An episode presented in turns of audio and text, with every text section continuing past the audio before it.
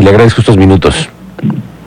No, hombre, al contrario, muy buenas tardes, Miguel Ángel, a las órdenes. Gracias. Pues conocer el estatus de lo que están ustedes teniendo de información actualizada al respecto de esta búsqueda. Sí, pues te comparto que hemos estado en contacto con el, el padre de María Fernanda, el señor Javier Sánchez, quien de forma constante sostenemos comunicación con él y pues con, con su esposa que se encuentran allá desde, desde ya hace algunos días para poder conocer pues sus necesidades y desde luego por instrucciones del gobernador Mauricio Curi y la secretaria de gobierno Lupita Murguía, pues estar muy de cerca sobre lo que se vaya suscitando. Ellos siguen en la búsqueda en coordinación con la policía berlinesa. Eh, tienen desde luego la asistencia del embajador Francisco Quiroga, el embajador mexicano allá en Alemania. Y bueno, pues ha sido un trabajo de mucho acompañamiento, hay que decirlo, por parte de las autoridades mexicanas para coordinarse en los esfuerzos pues de traducción, de atención jurídica, psicológica, etcétera y pues bueno, ya salió la ficha amarilla este el día de ayer y pues pues la familia no pierde las esperanzas de que de que puedan encontrar pronto a María Fernanda. Eh, en este caso, por ejemplo, las autoridades de Alemania toman un papel muy importante y protagónico en la, en la parte de la búsqueda. Escuchaba yo las declaraciones de la licenciada Guadalupe Murguía con respecto a la posibilidad de que este fin de semana comenzaran a instalarse lonas en puntos estratégicos de Berlín. ¿Este procedimiento está es todavía viable? ¿Es, ¿Va a ser este fin de semana?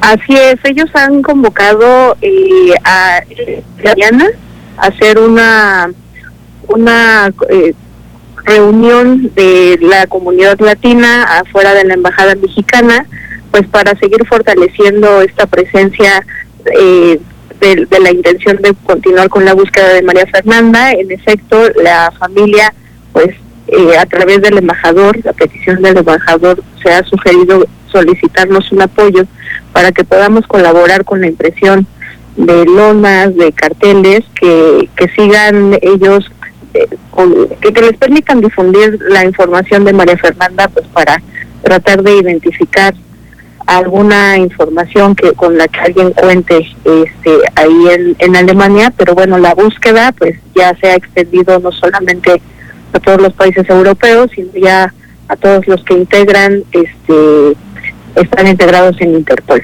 Correcto. Oiga, eh, licenciada, para un asunto como estos eh, se requieren también de recursos porque no es tan fácil la familia mantenerse y hacer el trabajo de una búsqueda. ¿Cómo el gobierno les está ayudando? Entiendo esa parte de la traducción de los temas jurídicos, que me imagino que es otro de los temas también complejos, ¿no? Eh, ¿qué- qué- ¿En qué es lo que el gobierno puede facilitarles la ayuda a esta familia? Claro, el, desde el gobierno del estado se ha estado apoyando para mantener la asisten la, la presencia de, de los familiares allá en Alemania con, con apoyo de hospedaje.